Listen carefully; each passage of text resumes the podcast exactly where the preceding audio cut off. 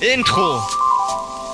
Mikrofoncheck 1, 2, wer ist da? Ähm, ach, du nimmst schon auf Ja. jetzt? Ah, okay, okay, okay. Mann, das ist doch kein Intro. Okay, ähm, Mikrofon 1, 2, check. du musst erstmal das Headset einstecken. Dicker, hier wird nicht in Headsets gerappt, weil ich bin noch nicht Kollege im Jahr 2005 oder 3. Er rappt ja nicht. Nein, Dennis, ich versuche gerade die Referenz vorzuführen, die du am Ach Anfang so. hattest, weil nämlich Fat Tony in der Boah. Booth auch sagt, dass er ein Headset braucht, um den Dicker, Beat zu Das ist hören. ja über postmodern. Ja, ich weiß. Das ist nicht clever, Und damit willkommen zu Plattenbau dem einzig wahren Musikpodcast, wir sitzen wieder im Platten. wirklich im Plattenbau. Dieses Mal haben wir aber keine Platte vor uns, sondern nur eine, eine gammlige CD. Ja, zu der man aber sagen muss, diese CD war, glaube ich, sogar die erste CD, die ich äh, online bestellt habe. Es handelt sich nämlich um Nocebo von Edgar Wasser und Fatoni und kam damals auch meistens nur auf CD, bis es irgendwann mal einen Vinyl-Re-Release oder so gab. Ähm, den ich dann aber, da wollte ich mir sogar die Platte holen, aber hab's dann irgendwie, es gab noch ein paar und ich habe dann aber doch verkackt bis vor ein paar Jahren. Naja, naja, ein Pop. Von, von wem haben wir das schon erwähnt? Edgar Wasser und äh, Fat Tony. Ja, ja, genau. Es die auch dieses Jahr ein Album rausgebracht haben, äh, dessen Titel ich natürlich vergessen habe. Ich auch. Wow. Ich habe reingehört und ich war nicht so begeistert. Aber Ich würde jetzt nicht sagen, dass ich nicht begeistert war. Es war, ich war eher etwas unterwältigt, dahingehend, dass ich liebe dieses Wort. Fat Tony sich zwar weiterentwickelt hat ähm, innerhalb der letzten Jahre, hier aber zu seinen doch etwas primitiveren Wurzeln zurückgekehrt ist und Edgar Wasser leider mitunter unter seinem Niveau abliefert. Ja, wie sehr oft in letzter Zeit. Dennis, wer ist denn überhaupt Edgar Wasser und wer ist Fat Tony für die Leute, die es nicht wissen? Lass mich doch erstmal einen Schluck Wasser nehmen. Moneyboy hat auch eins gesagt, Edgar Wasser, du bist nur ein Schluck Wasser. Und das hat er dann später nochmal referenziert? Weil ich weiß, dass es auch Edgar Edgar- Wasser, du bist nur ein Schluck Wasser. Ja, aber das war Ja, doch. es gab mal einen legendären Beef zwischen Moneyboy und Edgar Wasser, aber der soll heute nicht Thema sein, denn der kam erst später. Aber, aber Edgar hat genau diese Zeile doch auch in einem ja Song klar, benutzt. ja na klar. Okay. Ich glaube als Anspielung darauf. Also er hat es auf jeden Fall auch mal gesampelt. ja. Hm. Hm, Wie ist der Kaffee? Krümelig. Du musst den Krümel wegpusten. Das habe ich dir jetzt schon mehrmals gesagt. Und dann trinken. Das ist der Trick dabei. Das musste ich die ersten Male nicht. Auf jeden Fall, Edgar Wasser ist ein Rapper, der, ähm, ich glaube, in Chicago geboren wurde oder so. Und dann aber, oder er hat zumindest ein paar Jahre in Chicago gelebt, die ersten Lebensjahre. Und dann kam er nach Deutschland. Ähm, ist ein äh, Mann äh, asiatischer Herkunft, glaube ich. Ja. Ähm, außerdem, ja, es ist, Edgar Wasser ist ein Mysterium, muss man sagen. Der hat nämlich irgendwann mal angefangen, kleinere EPs, also wirklich kurze Projekte von teilweise nur so 10 Minuten im Internet hochzuladen auf seiner eigenen Seite, edgarwasser.de. Ich weiß gar nicht, ob die noch online sind. Die ist noch online und äh, man findet da aber mittlerweile nur die letzten, eine Handvoll Tracks, die er gemacht Ja. hat auf der Startseite. Aber wenn man sucht, findet man eine Seite, ähm, da, da, da steht sogar, wie man es von Edgar Wasser natürlich gewohnt ist, irgendwie so voll ironisch, von wegen Archiv und äh, nicht betreten oder irgendwie sowas. Muss ich nochmal nachgucken. Fand ich so semi-witzig, als ich gesehen habe, aber richtig geil, denn die ersten Tracks, die er rausgebracht hat, kann man da immer noch for free runterladen. Auch- Hier nochmal ein, ein äh, jetzt die Aufforderung an meinen Freund Franz. Lad dir jetzt endlich diese Songs runter und hör sie dir an. Du wirst es feiern, glaub mir. Es ist, also. Genau dein äh, Humor. Kann ich, kann ich nur bestätigen, weil du fandest ja auch das letzte KZ-Album im Jahr 2021 gut. Und ich glaube, dann wird dir der Edgar Wasser von, ich glaube, 2011 auch zusagen. Ja, ja schon. Ähm, ja, Edgar Wasser, ein Künstler, mit dem ich auch viel verbinde, weil der auch wirklich einer war, der mich damals 2013, 12 rum richtig zum Hip-Hop gebracht hat. Das war auch einer der ersten Rap-Künstler, mit dem ich was anfangen konnte, weil du mir den natürlich gezeigt hast. Und Mhm. du meinst halt, ja, der gefällt dir bestimmt, der ist voll ironisch und hat sehr clevere Texte, total verschachtelt und so. Der gefällt dir bestimmt. Verschachtelt Du habe ich jetzt nicht Du gesagt. magst es ja ein bisschen intellektueller. So hast du ihn mir damals verkauft. Ja, äh, und jetzt, jetzt sieh da, wir machen jetzt einen Podcast darüber, hat doch gut funktioniert. Ist großartig. Es hat nur fünf Jahre gebraucht, ungefähr. Ja, aber ähm, das, die Sache halt bei Edgar Wasser ist, dass er auch immer, glaube ich, so einen gewissen nicht kommerziellen Anstrich mitunter hatte oder sich Ja, nicht ja. wirklich vermarkten wollte. Er ist auch ein Künstler, von dem es nur zwei äh, Interviews, glaube ich, online gibt. Ich weiß nicht, ob die noch online sind, aber ich kenn, mir sind nur zwei bekannt aus den letzten Jahren.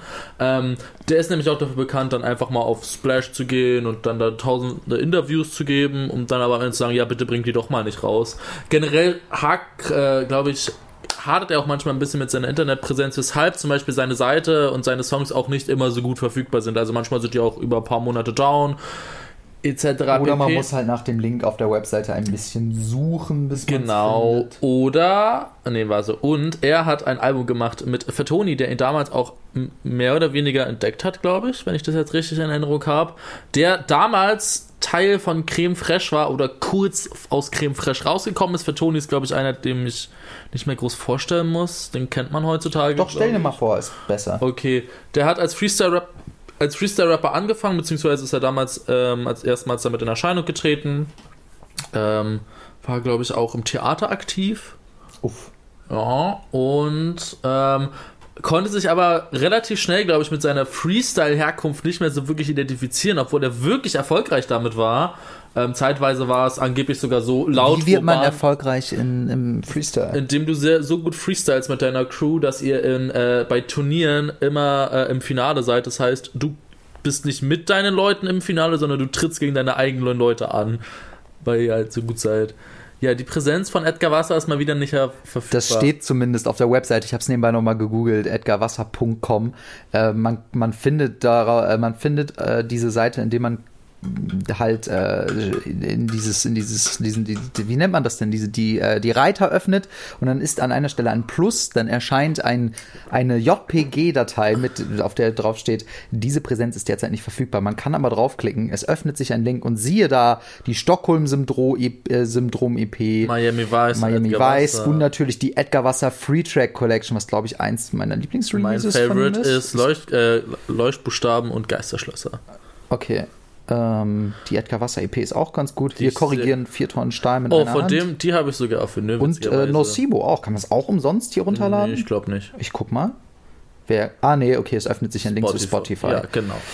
Ja. Ja. Äh, aber zurück Fall- zu Fatoni, Entschuldigung. Weil Fatoni ist dann witzigerweise, ähm, ich muss sagen, ich fand Edgar Wasser damals, also auch vor allem noch auf diesem Album, noch wesentlich stärker, aber danach hat, hat äh, Fatoni angefangen, Kollaborationen zu machen mit beispielsweise Dexter, wo ähm, nicht nur einige schöne Tracks, sondern auch ganze Alben erschienen sind. Dann ähm, hat er mit Mine ein Album rausgebracht, also einer Sängerin, Ah, glaube ich, Interessant. Popmusikerin. Ja, ja. Das ist äh, ein, äh, ein Album nur zum Thema Liebe, also relativ bekannt ist daraus der Song Rom-Com, glaube ich. Ich habe das Album lange nicht mehr komplett gehört, geht nicht so gut runter, aber es ist ein sehr interessantes Konzept, weil man halt wirklich zwei Leute hat, die, also eine männliche und eine weibliche Person, die sich halt mit dem Thema Liebe auseinandersetzen. Ähm, und was hat er noch gemacht? Ja, er hat auch eine Menge mit UZU gemacht, würde ich mal behaupten. Also er ist halt, wenn man in dieser wenn man, sagen wir mal, der, wenn man ein Allmann ist und wenn man links ist, dann hat man bestimmt schon mal den Namen Fatoni gehört, wenn man mit Hip-Hop was anfangen kann. Hätte ich jetzt mal behaupten. Das soll jetzt nicht negativ klingen. Das gilt aber auch für Edgar Wasser, würde ich sagen. Edgar Wasser nicht so sehr, habe ich das Gefühl. Okay, also der ist inzwischen, also Aber noch ein bisschen, un, ein bisschen unbekannter. Kenner kennen. Kenner. Kenner, Kenner kennen und Kenner wissen und äh, Kenner äh, sippen auch noch ein bisschen was von ihrem Wasser, das sie mit einer Magnesiumtablette versetzt haben. Aus einem Schultheißglas. Mm. An dieser Stelle natürlich nicht gesponsert, aber wir wären offen, auf jeden Fall. Schulter ist. Ähm, Bitte. Alkoholfreier Podcast übrigens. So, was ist denn ein Nocebo, Dennis?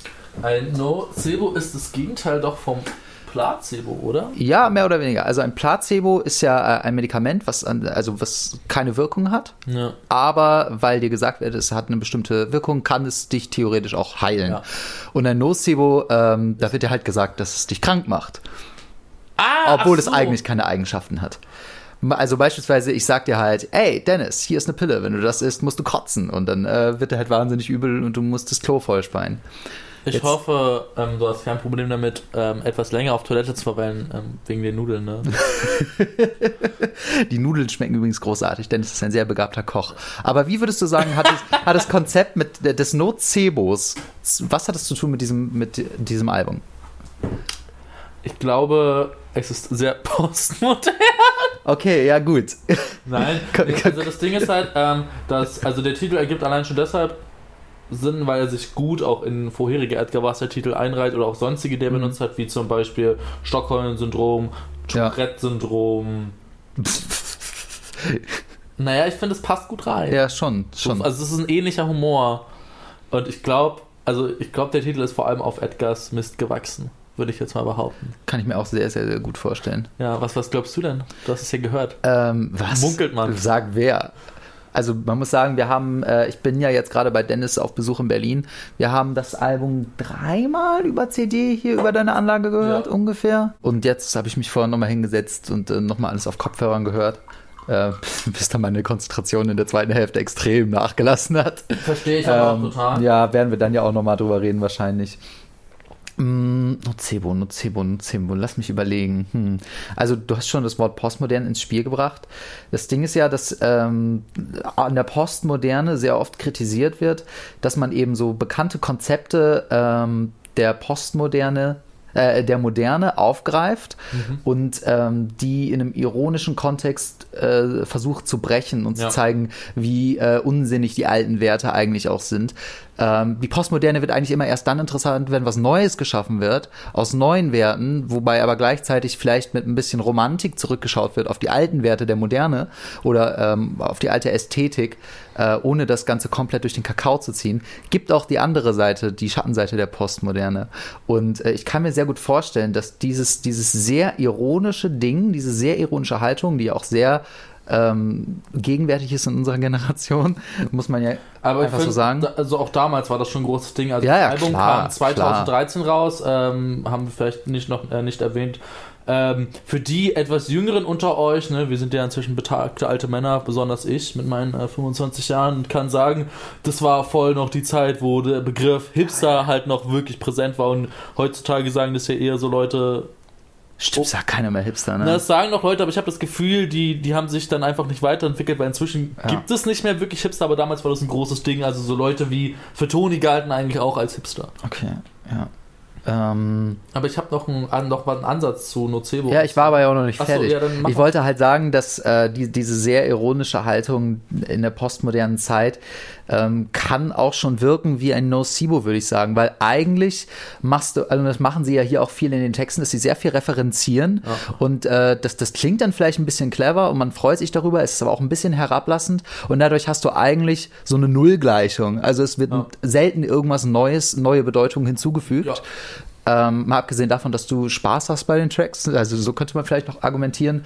Und äh, vielleicht ist einfach. Ähm, aber kunstmäßig wird ja hier nichts Neues geschaffen. Nee, eben, das ist das Ding und das ist ja auch das Ding von Hip-Hop. Hip-Hop ist ja durch und durch postmodern dadurch, dass es eben darauf aufbaut, dass du ein Sample nimmst, was existiert, was jemand anderes geschaffen hat und äh, du machst halt was Neues draus. Ne?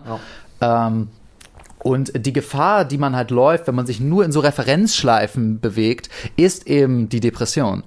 Und viele Kritiker der Postmoderne sagen eben, ähm, dass uns das dauerhaft als Menschen unglücklich macht, wenn wir immer nur Verweise haben und eigentlich das Original schon lange, lange vergessen haben, gar nicht mehr wissen, was das ist. Ähm, Hip-Hop. ja, Hip-Hop, Hip-Hop. Aber man muss schon sagen, wenn man mit dem Kopf mit, mitnicken kann, ist das vielleicht schon, ähm, ist es vielleicht, reicht das vielleicht doch schon aus. Das ist, äh, Und jetzt komme ich an rettet. und, und, und fische aus dem Fundus des spärlichen Edgar Wasser-Wissens, das ich habe, was aber doch recht enorm ist, weil es nicht so viel zu wissen gibt. Äh, Edgar Wasser hat mehrmals gesagt, dass Musik für ihn wie Therapie ist. Mhm. Und im Zuge von Therapien oder im Zuge der Heilung nimmt man ja Medizin zu sich. ja. Und er macht ja die Musik, damit es ihm besser geht. Aber vielleicht ist die Musik dann auch nicht dafür da, dass entweder jetzt nicht zwangsweise ihm besser geht, sondern vielleicht uns nicht besser geht. Weil es gibt ja auch Leute, die sagen, Musik ist meine Medizin. Wenn ich Musik höre, dann fühle ich mich so viel besser. Aber vielleicht. Also es ist jetzt kein Mhm. tiefschürfendes, äh, ein in äh, Depression reißendes Album. Auf gar keinen Fall. Nö, ist es wirklich nicht. Ja, aber es, also mit dem ironischen Augenzwinkern dabei, vielleicht hat das auch ein bisschen was dann damit zu tun. Ja. Ich hatte gerade noch einen Gedanken, den ich jetzt leider äh, verloren habe. Aber weißt du, weißt du, was, was auch so manche verloren haben? Ihren Glauben. Und darum geht's nach. Es gibt ein Intro, das, ähm, Das äh, Intro, ja, genau. was wir hier referenziert haben, aber danach gibt Ja. es direkt einen tief religiösen Track namens Jesus Christus. Der gar nicht so religiös ist, wenn man mal ehrlich ist. Ich wäre gerne Jesus, doch mit dem Respektfaktor von Mohammed. Oh, eine Sache. Dennis, als Dennis das erste Mal die CD hier eingelegt hat, ja, es war original so, dass er einfach den Text eins zu eins mitsprechen konnte. Also er hat es in seiner DNS drin. Ich habe das halt sehr, auch sehr gerne gehört. Das ist eins meiner liebsten Deutschrap-Alben. Deswegen reden wir ja auch jetzt Ja. äh, bei Plattenbau drüber. Also bei Jesus Christus geht es eigentlich nur darum, ähm, das Album kam 2013 raus. Ähm, Religionskritik war damals auch ein Thema, oder beziehungsweise ähm, Probleme mit Religion, also sowohl mit dem Islam, aber auch mit dem Christentum. Also dazu geht es zum beispielsweise, ja, in dem Text geht es auch zum Beispiel ein bisschen um ähm, eine Anspielung, gibt es auf die, wie hieß es, ähm, diesen Charlie Hebdo, Ja, genau. diesen Charlie Hebdo-Vorfall oder auch, darauf wird jetzt nicht im Text angespielt, aber das Christentum stand zum Beispiel auch mal wieder wegen ähm, einer Missbrauchsaffäre in Kritik und dementsprechend versuchen sie hier, ja, sich so ein bisschen über Religion lustig zu machen. Aber eben nicht nur über Religion, sondern auch über sich selber. Also wenn Ja, es zum also Beispiel es so eine Zeile gibt, wie zum Beispiel, ich, ich stehe über zehn Jahre am Mic und habe nach wie vor keinen Erfolg, ähm, ist das auch durchaus selbstironisch, was halt immer mitschwingt. Und, und das wird dann auch ein bisschen gebrochen, aber auch mit, wenn zum Beispiel sie sagen, scheiß auf Hip-Hop, ich will auf das Cover der Mobil. Ich weiß gar nicht mehr, was die Mobil ist. das äh, lässt sich ja ganz schnell herausfinden. Das ist irgendwie so eine Politikzeichnung. Uff. Ah, okay, okay.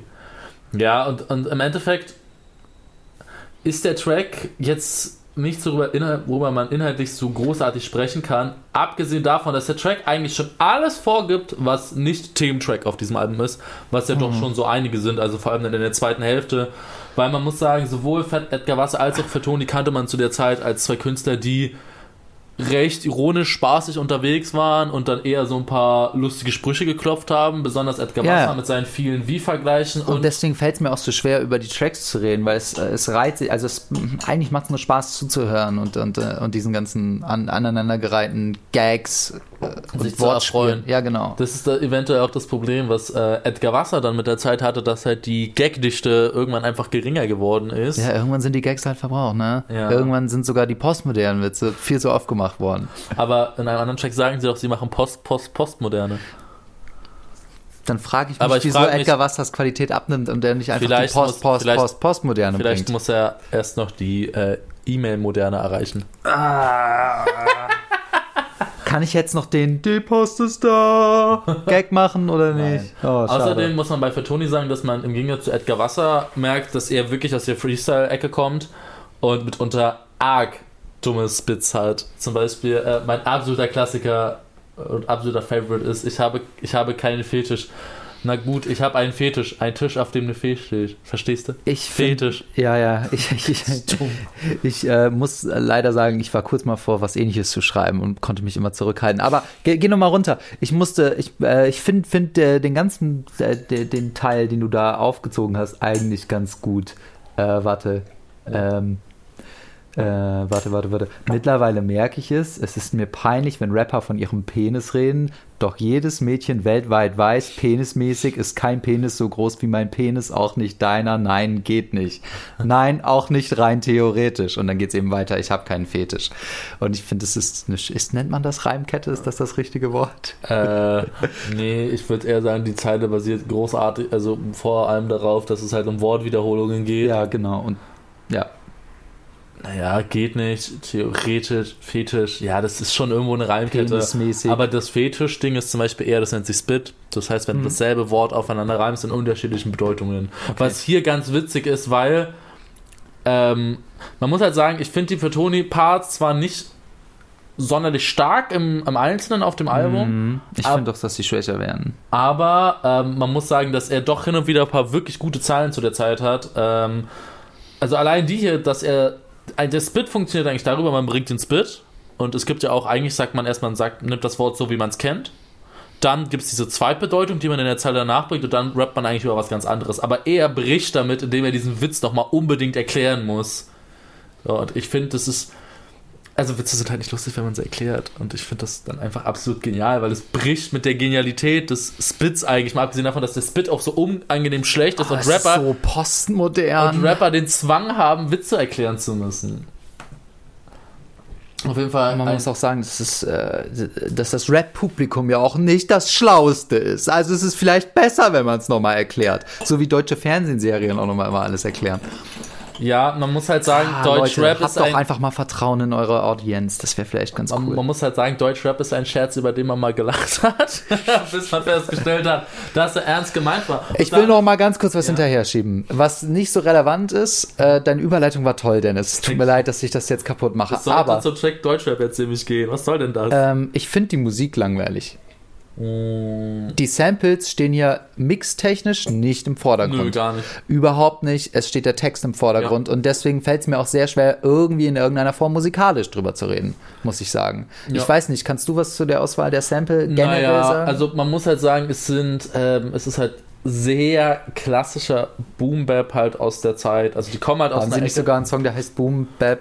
Bada Boom? Bap, Bada Boom was Bap. aber auch ein äh, Hip-Hop-mäßiger klassischer Ausspruch ist. Ah. Also die Produzenten auf der Alben sind halt Maniac, Cap Kendricks, Edgar Wasser, V-Reta, Bastler, Provo. Äh, ja, ich glaube, das sind alle. Und die bewegen sich halt alle in diesen typischen 2011, 2013, 2014 Sample-Ding so. Ähm, wenn man halt Spaß an diesem Sample-Ding und an diesem, an der Boom-Bap-Schiene an sich hat, dann ist das halt schon spaßig bestimmt, aber es geht dann auch eher darum, dass das Sample darf auch nicht so aufregend sein, damit du den Text transportieren kannst, zumal ja, Edgar Wasser und Fertoni ja wirklich textgetriebene Rapper sind. Ähm, Auf jeden, ja, das steht weil auf sie halt. Witze auf Beats erzählen. Und da deswegen ist, sind die Drums auch eher wichtiger, dass die halt auch gut dann halt den, also die halt dann irgendwie gut halt durch Ja. nach vorne schieben, ne? Ähm, und das ist halt eine Bewegung, die, finde ich, vor allem losgetreten wurde halt von Hass und Hoden, beziehungsweise Retro-Gott und halt Hulk wie sie jetzt heißen, mit den beiden Alben, ähm, hier, äh, jetzt schämst du dich und danach noch ähm, der Stoff, aus dem die Regenschirme sind, müsste es auch noch sein. Aber es gab noch andere, die zu dieser Zeit groß geworden sind und, und, und andere inspiriert haben, aber die würde ich jetzt als Haupteinfluss nennen. Monarch Dilemma könnte man zum Beispiel eigentlich noch erwähnen und Tiob. Ähm, ja, und zu der Zeit kommt übrigens auch, aus der Zeit kommt übrigens auch, Fet, äh, hier nicht für Tony, ähm, Johnny Rakete übrigens. Und der hat ja auch auf seiner allerersten Platte, ähm, die er noch mit Meister Lampe gemacht hat, ist es ja soundmäßig ähnlich. Wobei es da halt ein bisschen mehr knallt als hier, muss man sagen.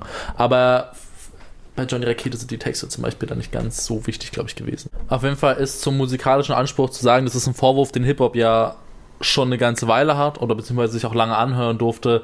Das ist ja keine richtige Musik, das ist ja voll unmusikalisch, das ist total langweilig. Ähm, aber um es mit Flairs Worten zu sagen, du hast den Film halt einfach nicht gepeilt. Nein, also es ist halt wirklich, dass ich auch äh, mit äh, dem guten Max, mit de dem wir eigentlich diese Folge aufnehmen wollten, der auch zusammen mit Jonas einen Podcast an den Start bringen möchte namens Schmuddelkiste. Das ist kein Podcast, aber ähm, Oh. nee, das, die Idee war, ähm, Video-Essays zu Ach so, produzieren. okay. Ja. Findet man auch schon auf YouTube, ist halt nur nichts drauf. Also viel Spaß. Aber ich meine, ähm, da haben wir dann auch mit jemandem, der eher aus dem Metal kommt, halt intensiv. kommt aus dem Bett. Nein, nein, jemand anderes kommt aus dem Metal. Ach und Max und so. ich haben mit ihm halt darüber geredet, ähm, warum man denn Hip-Hop hört. Und also vor allem ging es da auch ganz viel um Trap und dass es sehr voll anspruchslos ist und so. Es geht aber auch um ein Lebensgefühl und um die Interesse am Text. Und äh, Jule Wasabi hat irgendwann mal gesagt, auch wenn Jule Wasabi äh, nicht so die korrekte Atzen ist, ähm, Goethe wäre heute Deutschrapper.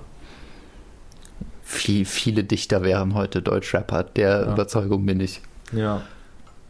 Aber es gibt auch andere deutsche Rapper, die gerne jetzt deutschen Rap machen. Und damit sind wir beim zweiten Song. Deutschrap, ähm, somit das absolut postmodernste überhaupt. Willst du eigentlich immer noch mal postmodern erklären oder sagen wir jetzt einfach die ganze Äh, Zeit, ich das habe als Running ich, ich Gag? hab schon ein bisschen erklärt, was postmodern ist. Also, wir können es ich kann es ja noch mal lassen. kurz. Nee, wir wir können, jetzt. lass mal dazu noch mal kommen, wenn wir bei äh, Collage sind. Da bietet es Mm. sich, glaube ich, eher an. Okay, ja, Deutschrap ist quasi so. Wie kann man Deutschrap erklären? Es geht um Deutschrap. Bei Deutschrap geht es um Deutschrap. Sogar Johnny Rakete hat einen Song, der sagt, ich bin deutscher Rapper. Was, wie geht es nochmal? Deutsche Rapper singen über deutsche Rapper. Guck mal, ich bin ein deutscher Rapper. Ja, ja, irgendwie so, weil eins der, also ein Kumpel hat mal zu mir gesagt, ähm, Dennis, Rapper haben nur zwei Themen, Straße und Hip-Hop. Oder Straße und Rap, irgendwie so ähnlich. Und es stimmt ja eigentlich auch im Endeffekt. Super, also Rapper rappen super gerne über Rap, sowohl positiv als auch negativ. Meist eher negativ. Das ist ein Track, wo es eher negativ ist. Aber dennoch faszinierend, weil es halt wirklich ein bisschen direkter halt auch ist. Ich glaube, das macht den für Leute, die nicht in diesem Deutschrap-Ding sind, sehr schwer zu greifen, weil halt viele Probleme halt auch aus der Zeit halt angesprochen werden, halt auf eine typische Art, wie sie halt ein Fettoni und ein Edgar Wasser meistens eher so in, in so, also so in einzelnen Lines innerhalb eines größeren Textes halt machen und nicht so fokussiert wie hier. Da wird zum Beispiel darüber geredet, Deutschrap ist ein Moneyboy-Klick, den man krass behindert findet, aber nochmal anklickt. Swag. Swag. Und das ist ja auch so ein Ding, dass ja zum Beispiel Moneyboy vor allem auch zu der Zeit und auch schon seit ein paar Jahre davor so ein komisches Internetphänomen war, den man halt absolut belächelt ja. hat, aber die Deutschrap-Community fand den trotzdem so unglaublich faszinierend, dass sie sich das trotzdem reingezogen haben. Ich fand's auch heftig, weil man bei uns an der Schule hat man halt Moneyboy gehört. Also die Jungs, die, ja, ja, die bei, den Film gepeilt haben. Ja, bei, war, bei, war bei uns auch so. Und das generell auch aus diesem Swag-Mob, was ja die Moneyboy-Community ist, also die, die richtigen Hardliner, da kommen ja auch so Leute raus wie Young Kira oder auch El Guni und sowas. Auf jeden Fall ist, die, ist der Text halt durchsetzt auch mit Dingen wie es gibt Anspielungen auf Vis-a-vis. -vis, Übrigens, es gibt auf diesem Album so viele, dieser Name, der Name von Vis-a-vis -vis wird so oft gedroppt ja. Irgendwann hat es mich genervt. Vis-a-vis war damals eine Moderatorin für 16 Bars. Mhm. Es ist quasi die Deutschrap-Moderatorin. Ja, ich stecke ja nicht drin in, in diesem Deutschrap-Ding, aber Vis-a-vis habe ich auf jeden Fall schon mal gehört. Und nach diesem Album habe ich ihn auf jeden Fall noch 25 Mal öfter gehört. okay, so oft ist es hier nicht drauf, aber, aber eine von vielen Anspielungen. Aber das ist halt das Ding. Also im Endeffekt geht es eigentlich wirklich darum, so dieses man merkt halt, dass Fatoni und Edgar Wasser Deutschrap, dass das, das ist halt wirklich ein Thema für die ist. So, und deswegen mag ich diesen Track auch ganz gerne, weil ich das halt schon auch damals schon sehr gefühlt habe. Dieses Deutschrap-Ding ist super interessant, aber es ist gleichzeitig auch total hängen geblieben, aber du kommst einfach nicht davon los, weil es, es, du, du, hast so ein inneres Bedürfnis, das halt durch diese Szene halt oder durch diese Musik befriedigt wird. Dennoch hängst du aber natürlich mit einem Haufen Sachen in einem Boot, die dir halt nicht gefallen. Ein äh, großes Problem, was zum Beispiel, ähm, ja, zum Beispiel auch die linke Szene hat, dass im Endeffekt ja gleiche Werte vertreten werden, aber man untereinander so unglaublich zerstritten ist. Ja.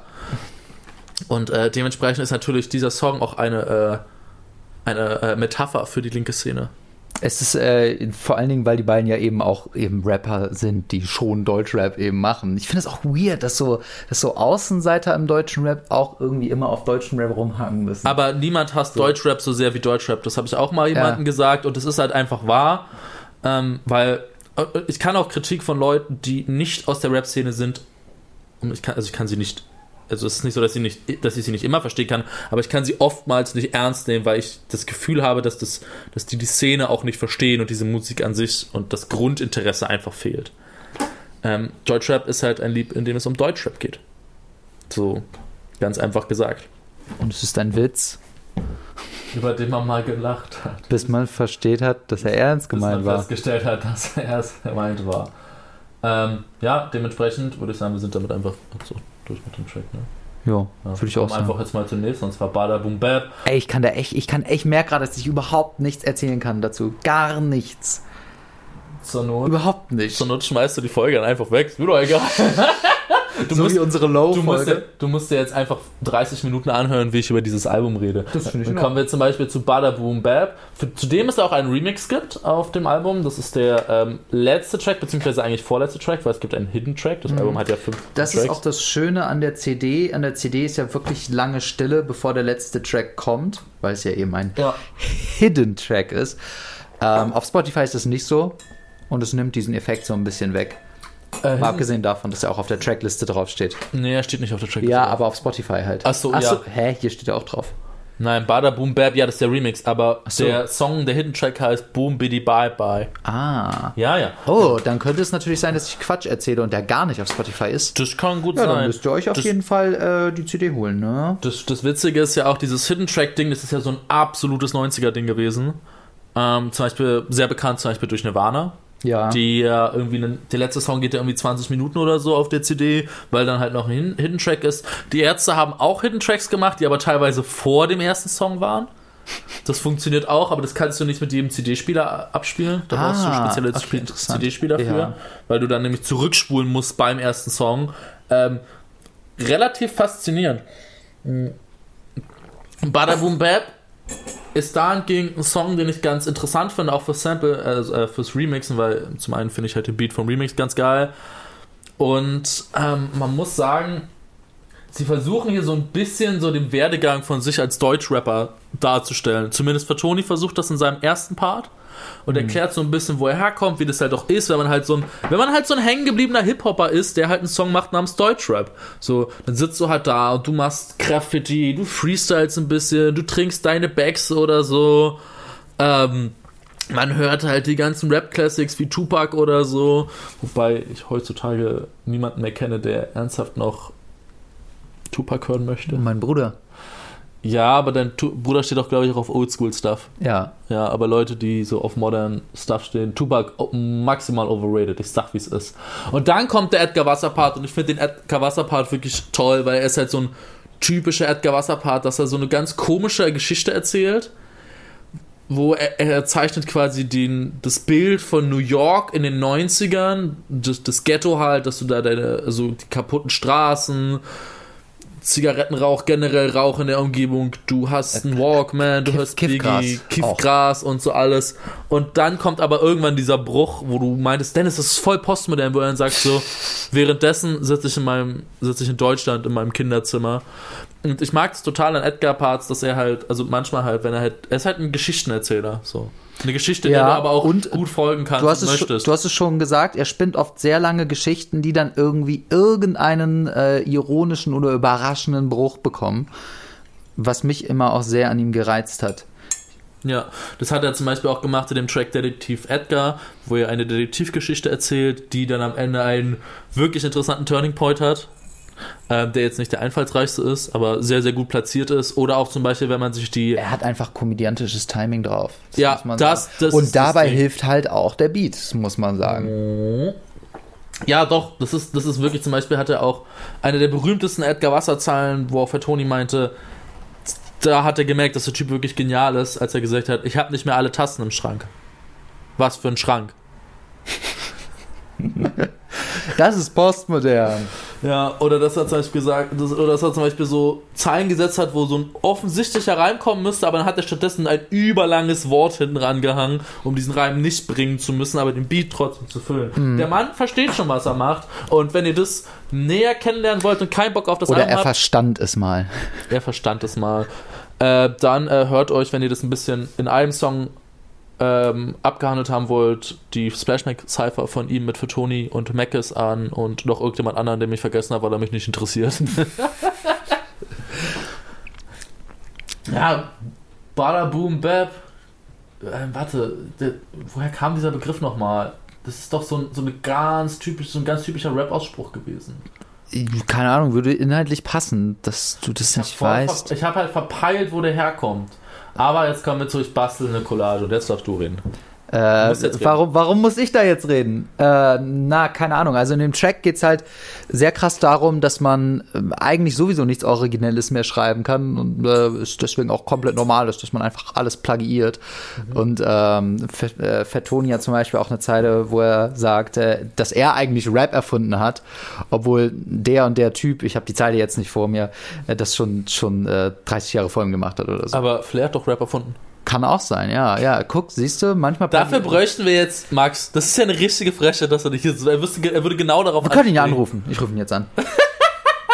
ich rufe Max jetzt an.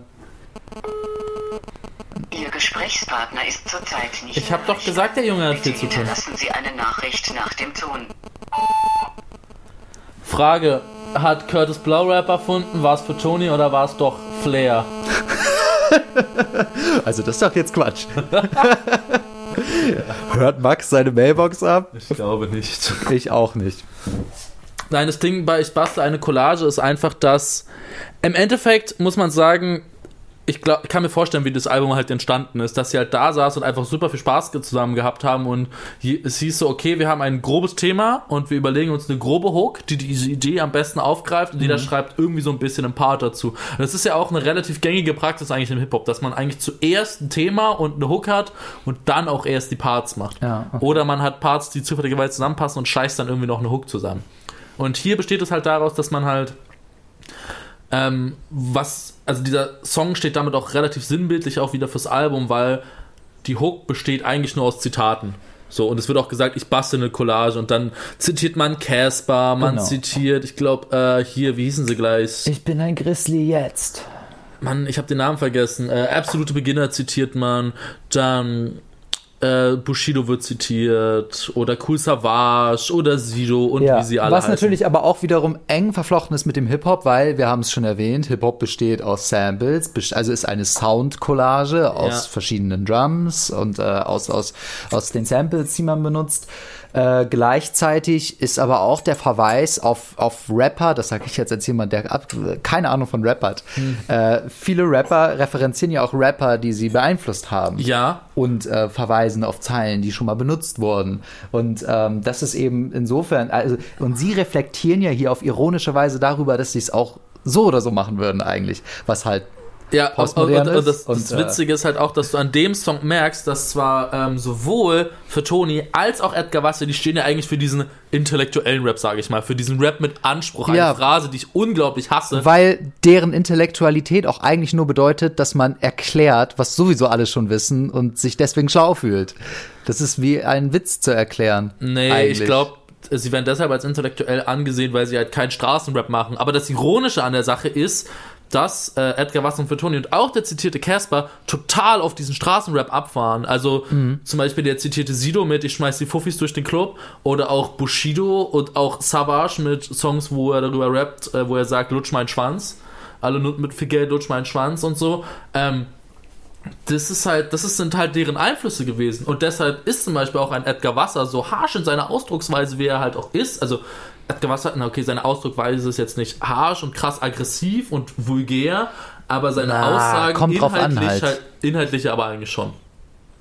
Also der, der kann, vor allem in seiner frühen Zeit hat er ja sehr viele Nazi-Vergleiche auch gebracht und das ist ja ein Hier sehr, auch. es ist ein sehr derber Humor, der ähm, ganz klar halt auch dadurch auch, also darin auch irgendwo seine Wurzeln findet. Jetzt nicht in der direkten Ausdrucksweise, sondern im Spirit, den du halt verbreitest. Dass du sagst, okay, ich kann sowas sagen. Ich kann Sachen sagen, die über die Stränge schlagen. Ich kann Dinge sagen, die nicht allen gefallen. So. Was sehr ironisch ist, weil Edgar Wasser und Fatoni damit in genau dem gegenteiligen Milieu am Ende landen. So. Ja. Wobei ich glaube, die sich auch teilweise davon halt auch abgrenzen wollten, weil gerade ein Edgar Wasser hat sich in der Zeit sehr intensiv über Flair lustig gemacht. Edgar Wasser hat so ein bisschen die Vibes von einem Schuljungen, der früher immer verprügelt wurde und dann aber Witze gemacht hat über, über, die, über die Jocks in der Schule, die sie nicht gepeilt haben, was ihn wiederum vor der Prügel bewahrt hat. Ja, vielleicht. Außerdem muss ich zu dieser Zitatsache sagen und Collagen bauen, dass es halt auch immer so ein Ding im Hip-Hop ist. Also klar, Hip-Hop ist ein, ist ein Collagen-Genre, könnte man so sagen. Es ist ja postmodern. Ja. Aber dieses Zitieren von anderen Rappern ist ja auch eine brandgefährliche Sache. Also, weil es gibt nämlich normalerweise, wenn du, wenn du Sachen von anderen Rappern einbaust, cuttest du ja eigentlich. Also, du machst diese Scratches und so Genau, und dann ja. hörst du den Originaltrack mit so ein, zwei Zeilen, also eigentlich eher eine Zeile oder vielleicht auch nur zwei, drei Wörtern. Ich rede schon wieder so schnell. Das tut mir furchtbar leid. Alles gut, ich kann dem gut folgen. Auf jeden Man, Es Fall. gibt auch, glaube ich, eine auf der halben, äh, halben Geschwindigkeit Abspielfunktion auf diversen Podcast-Anbietern. Geil! Nutzt die, damit wir noch längere äh, Laufzeit haben. Aua! Nee, aber auf jeden Fall ist es halt wirklich ein Problem, wenn du halt nicht cuttest, sondern halt eins zu, zwei, eins zu eins selber zitierst, weil dann gibt es nämlich den Vorwurf auch des Bitens ganz oft. Und das wird in dem Track gar Biden. nicht mal so wirklich. Biden bedeutet? Biden ist, ähm, ah, okay, das beste Beispiel für Biden ist der Song ähm, hier von der Sugar Hill Gang. Dieser ist der Hip, Ha, the Hip, It, Hip. Da wird im Text gesagt, and never let the other MC steal your rhymes. Witzigerweise hat er die Zeile aber von jemandem geklaut. Das ist äh, sehr postmodern. Das ist äh, vor allem deshalb drastisch, weil es halt der erste, das erste offizielle Hip-Hop-Release war. Also es geht darum, Biden ist, wenn du eine Zeile von jemand anderem klaust und als deine eigene verkaufst. Wird ja hier in dem Track nicht gemacht. ja, ja, klar. Wäre Hier ist es aber- eine ganz klare Genau. Referenz. Ja. Und es gibt auch einen Song, wo Edgar Wasser auch Biting mehr oder weniger vorgeworfen wurde, was zwar Quatsch ist, aber zu dem Song kommen wir auch gleich. Und ja, deshalb finde ich, ist das halt ein relativ spannender Track, weil er halt die Einflüsse halt von Künstlern zeigt. Ähm, Retro Gott hat einen ähnlichen Song mal gehabt, der hieß Rapper, die ich mag, wo er sagt, Rapper, die ich mag, pa Mhm. passen nicht in eine Liste. Und dann zählt er nur Rapper auf, die er geil findet, weil Künstler werden ja auch ständig gefragt, vor allem im Rap. Was sind deine Einflüsse, wen findest du cool, wann kommt Feature mit dem und dem und vor allem dieses wann kommt Feature mit dem und dem ist ja auch immer eine indirekte Frage nach, findest du den und den cool? Man, er, man, erinnere, man erinnere sich nur an den Deutsch-Pop-Klassiker Lieder von Adel Tawil, wo er auch nichts anderes macht, als mit Songzitaten um sich zu werfen. Ja, es gibt ähm, in dem ähm, äh, in dem Sido-Remix oder diesem bis äh, äh, Sido Megatrack 301180 gibt es einen Part von Lars, der nur aus Sido-Songs besteht. Oder vor allem aus Sido-Titeln. Es äh, kann ganz cool sein. Aber um Sido geht es nicht jetzt, auch nicht um Lars, sondern es geht um den Song Nicht Jetzt, äh, welcher auch damals neben Deutschrap eine Single war, die rausgekommen ist mit einem Video, was ich unglaublich cool fand. Du hast das Video bestimmt nicht gesehen. Nein, nein, ich hab, nein. Nein, ich habe kaum recherchiert zu diesem Album. Es tut mir sehr leid. so. Das Deutschrap-Video wurde übrigens auf dem Splash gedreht, meines Wissens.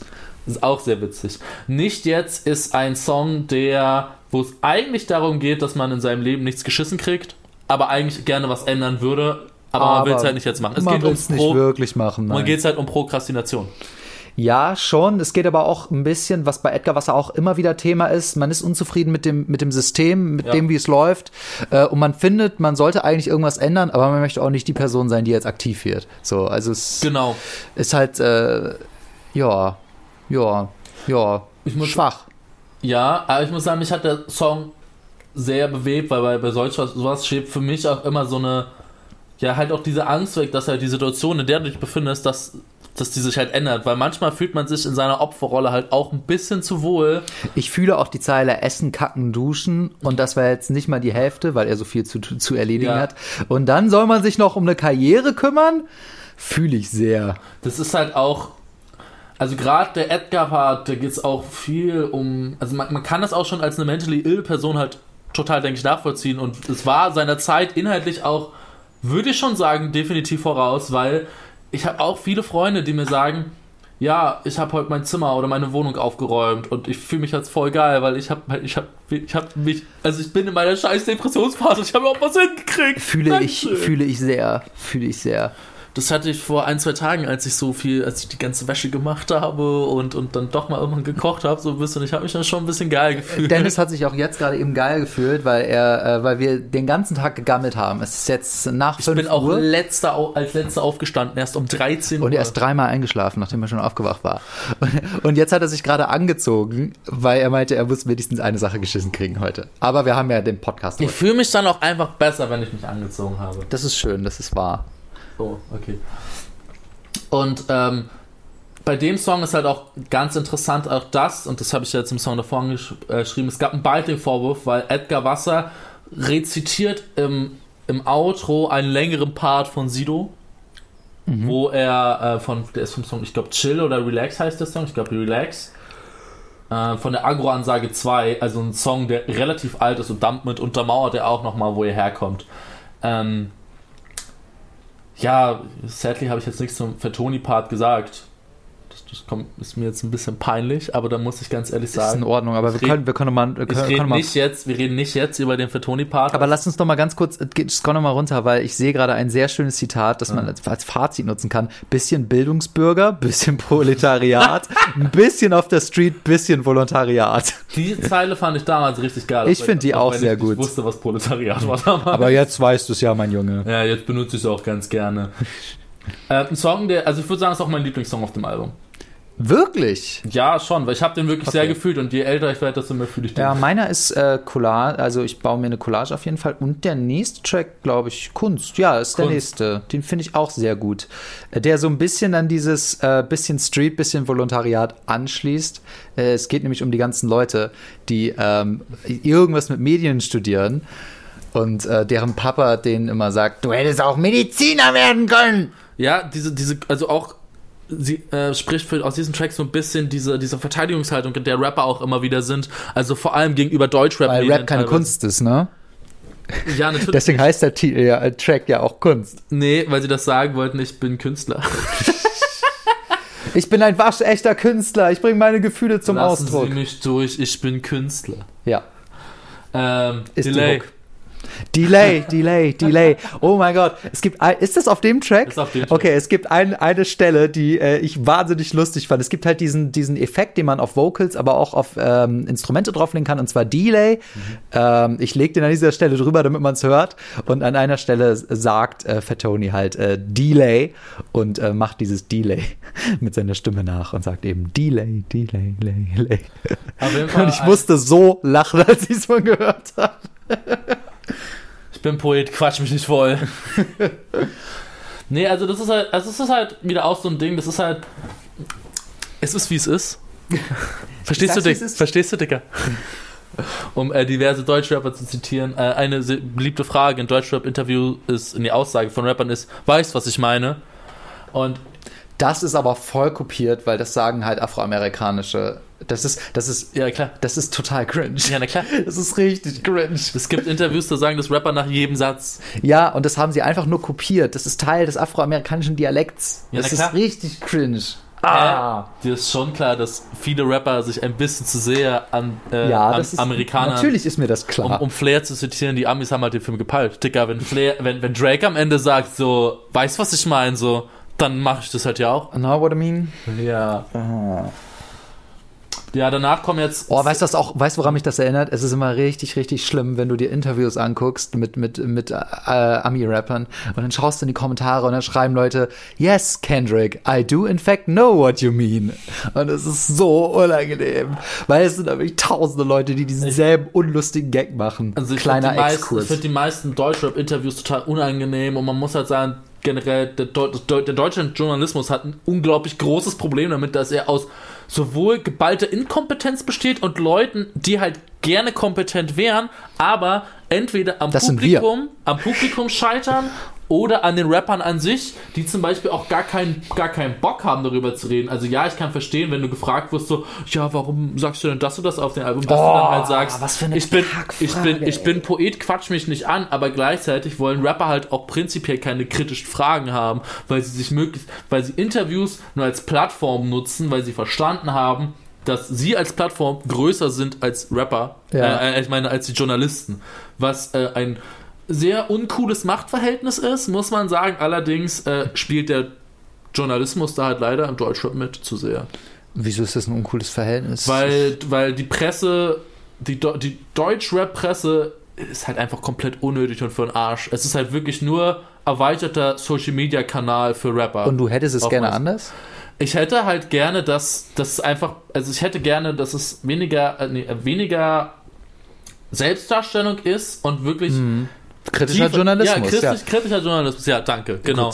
Was, glaube ich, auch ein Grund ist, warum Da bin ich Edgar, bei dir. Wasser, Edgar Wasser gibt ja auch keine Interviews, eben weil er seine Kunst nicht erklären möchte und will, dass sie für sich steht. Das ist, finde ich, ein okayer Ansatz, den ja auch inzwischen auch einige Rapper verfolgen, vor allem in den neuen Generationen. Ähm, aber, ja, ja, liegt halt auch an der Natur der Sache, dass halt deutscher Journalismus es auch nicht geschissen kriegen würde, ein gutes Das Interview aber, mit Edgar Wasser es führen. hat tatsächlich aber, also dass, dass äh, der Journalismus so schwach ist, hat tatsächlich auch wirklich was zu tun mit äh, der Zeit, in der wir gerade leben, mit der Internetzeit. Ähm, aber das ist ja ein ganz anderes Aber Thema. deutscher Journalismus ist leider auch schon die letzten 20 Jahre scheiße gewesen. Ja, ja, kann sein. Ähm, Kunstjournalismus. Schau an generell. dieser Stelle an Falk Schacht. Kommen wir zum Song Fans, einer meiner Lieblingssongs auf dem Album, weil er ähm, sich sehr spitz mit der mit dem mit dem mit der mit der Fan also mit dem Fans auseinandersetzt, also die Sicht die Rapper auf Fans haben, weil man muss sagen, dass und das hat sich auch in der Zeit damals gezeigt, Deutschrap-Fans sind unglaublich treu gewesen. Also die Verkaufszahlen, es gab ja eine Zeit, da war die Musikindustrie am Boden, das ist so 10, 15 Jahre her vielleicht. Wegen Napster. Wegen Napster, genau. Und den illegalen Downloads. Und jetzt geht's ihr viel besser, denn jetzt werden Künstler unterbezahlt durch Spotify. Yeah, und man kann es nicht mehr auf FatRap runterladen. Eine Frage, wann hast du das letzte Mal einen auf YouTube, äh, auf RedTube runtergeholt?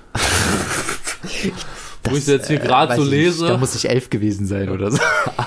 oh, früh angefangen auf jeden Fall. Nee, nee, das war ironisch gemeint. Und man muss halt sagen, der Fatoni-Part ist halt wirklich so ein, ein Part, den ich mir auch wirklich so vorstellen kann, dass halt Rapper wirklich so denken, dass sie dieses so, ja, du bist ein Fan, komm zu jedem Konzert, hm, ich mache ein Foto mit dir, okay, bist du eine Frau, kommst du in mein Hotel, ganz klar so eine richtige von oben herab Haltung die man ja auch mitunter schon auch öfters mal mitkriegt auf Social Media. Und dann kommt der Edgar-Part, der halt auch wieder so, so ähnlich ist wie der auf äh, Bada Boom Bap, wo er wieder eine Geschichte erzählt, wo es eigentlich darum geht, dass er einen fanatischen Fan haben will, der sein komplettes Leben aufgibt, der für ihn kocht und so, der sich selbst verletzt und so die ganze Scheiße für ihn. Einfach, der will einfach eine Puppe haben. Ja, aber äh, ich finde es auch toll, wie sich der Part entwickelt, weil er fängt nämlich an mit, wenn du ein Edgar Wasser-Fan bist, da mach mal dieses Lied hier lieber aus und schäm dich, du Bastard. Ja. Dafür, dass du dich von so einem dämlichen Quatsch ablenken lässt. Du hast, äh, du hast Besseres zu tun. Wenn, du ein echter Edgar Wasser-Fan bist, dann hörst du keinen Sprechgesang, sondern dunkelst deine Zimmerwände ab mit Klebeband. Genau, womit er ja auch wieder äh, seine, ein bisschen seine eigene Fanbase verarscht, die halt auch ein bisschen intellektueller ist und man kennt Leute, die, also, hm, nee, das, das ist vielleicht ein Stretch, aber ich habe das Gefühl, Leute, die so ein bisschen in Anführungszeichen intellektuelleren Kram oder als intellektuell Ja. geltenden Kram hören, sind tendenziell oft eher Leute mit Mental Illness. Ja. Und ähm, ich, Edgar Wesser hat ja selber auch damit zu strugglen, was ja, Ja. auch immer wieder ein Thema bei ihm ist. Und dann wird das halt irgendwann zu so einem, ich will einen Haussklaven, der für mich, für mich allen Kram macht und äh, mich wie, wie so eine Ikone verehrt und äh, basically ein Hund wird. Ja, Jo. Also es ist mal wieder so ein typischer Edgar Wasser-Part, wo, der ein- sehr postmodern wo, wo ein toller Bruch drin ist. Postmodern ist er gar nicht so sehr. Halt doch mal die. Fresse dahin. Ich habe jetzt sofort postmodern gelernt, jetzt benutze ich das auch. Okay, Und dann gibt es jetzt eigentlich nur noch zwei Punkte auf dem Album, nämlich einmal den Zweiteiler Diktator und Deutschland. Wir kürzen das jetzt stark ab, Ja, weil warum findest du den nochmal so toll, Diktator von Deutschland? Das, ist- pass auf, jetzt darfst du das Wort postmodern benutzen. Och. Es wird nämlich ein Klassiker der deutschen Musikszene zitiert, nämlich der Song äh, Wenn ich König von Deutschland wäre. ja, Genau, von vom, wem vom, auch vom, immer. vom geilen Fickboy Rio Reiser, du glaube ich. bist so gut, Dennis. Alter, Ich liebe Rio Reiser. das ist schön. Ja, Und genau. die Leute müssen aus. Es wird halt umgemünzt auf Diktator von Deutschland. Und Genau. äh, in, ähm, es ist aufgeteilt in zwei Teile. Dazwischen ist der Song Smile. Und ich glaube, Edgar Wassers Teil kommt zuerst, ne? Ja. Und Edgar Wasser hat so eine Fantasie, er, also haben wir schon erwähnt, er hat auch asiatische Wurzeln, er hat quasi so eine Machtfantasie, wo quasi alles, was äh, Deutschland mit den Juden und Sinti und Roma in, äh, im, im, im Zweiten Weltkrieg gemacht hat, dass das jetzt umgedreht wird und das alles mit den Deutschen passiert. Und äh, Fattonis Part habe ich nicht gecheckt. Ich glaube, der war. Tonys Part ist quasi wie jemand, der versucht, ähm, der Deutscher ist, der versucht, sich ins System einzugliedern, um, ähm, um halt unerkannt zu bleiben, um durchzukommen einfach. Ah, okay. Ähm, Ich check's immer noch nicht. ja, Mach mal glaub- auf. Ich Mach mal glaube, die Lyrics ich glaub, die Idee dahinter war, dass man diesen Gegensatz hat zwischen dem, also diesem Ausländer-Ding und diesem deutschen Ding, weil das ist ja auch im Rap immer ein ganz großes Thema, dass man sagt, ja, Ja. diese Rap ist halt ein Ding von Leuten mit Migrationshintergrund. Und ähm, die machen das halt cool in Deutschland und die ganzen dummen Allmanns, die kriegen das halt nicht geschissen. Und die müssen auf Straße machen und auf hart machen, um irgendwie cool dazustehen. Ja. Ähm, zeigt sich auch in der Jugendkultur dadurch, dass zum Beispiel die Deutsch-Rap-Fans, die deutsche Wurzeln haben, den Jargon von Migrations, also von Leuten mit Migrationshintergrund halt übernehmen und dann Dinge wie Wallah mach sagen, nicht diese. In- Inshallah, Amanakoi, Zip, Kachba, all diese Begriffe. Ja. Ähm, nö, es geht eigentlich wirklich nur darum, dass er versucht, im System durchzukommen, in dem, also auch Ich ein fand System. von Edgar viel besser. Der, der war auch sprachlich viel stärker. Das ist halt generell Sinnbild halt auch des kompletten Albums, dass halt für Toni leider halt nicht so gut dasteht. Was jetzt nicht heißt, dass für Toni schlechte Musik macht. Für Toni ist halt nur einer, der wird mit der Zeit halt immer besser. Das hat er ja auch selber mal gesagt, glaube ich, in dem Song Benjamin Button, dass er halt ein bisschen gebraucht hat. Weil zwei Jahre später hat er, äh, hat er ja das Album mit Dexter rausgebracht. Äh, Yo Picasso, wo er ja dann nochmal richtig durchgestartet ist gefühlt und dann auch wirklich mal seinen Durchbruch hatte und jetzt eher auch bekannter ist als Edgar Wasser. Ja. Also für mich nimmt dieses äh, nimmt das Album sehr ab in der zweiten Hälfte Auf jeden und Fall. es ist längst nicht so catchy. Ich habe auch das Gefühl, dass sie die Lust verlieren bei den Hooks. I, I don't know. Also Ich glaube, ihnen ist halt auch, ich glaube, sie haben so die erste Hälfte gemacht, so bis zum 9 etwa, und dann ist ihnen aufgefallen, und dann hatten sie noch dieses Diktator von Deutschland-Ding, und dann ist ihnen eingefallen, Ja. scheiße, wir brauchen noch ein paar Songs. Deswegen ist der Remix drauf, weil das spricht nämlich auch immer dafür, Aha. dass es zu wenig Material gibt. Ich glaube nicht mal, dass es zu wenig Material gab, aber sie wollten unbedingt einen Hidden Track haben. Das kann ich mir halt vorstellen. Und weil danach kommen nämlich noch Songs wie Check uns aus, Taschenlampe und halt nochmal der Relix und Boom Bidi Bye Bye. Und all diese Songs sind basically eigentlich auch nur so wie äh, Jesus Christus. Das heißt, eine Aneinanderreihung von lustigen Sprüchen, die halt irgendwie Spaß machen sollen, mit irgendeiner Hook auf einem Boom Bap Sample Beat. Ist zwar ganz spaßig, Hören sich halt auch chillig an, aber ist halt auch, der eine oder andere Lacher ist halt auch dabei. Äh, zum Beispiel an Halloween erschrecke ich, Emanu äh, erschreck ich Farid Bang verkleidet als Immanuel Kant. So. Ja, aber im Endeffekt kommt da halt nicht viel bei rum. Und ich muss sagen, der Höhepunkt dessen ist für mich, glaube ich, Taschenlampe, weil Taschenlampe klingt auch wie so ein.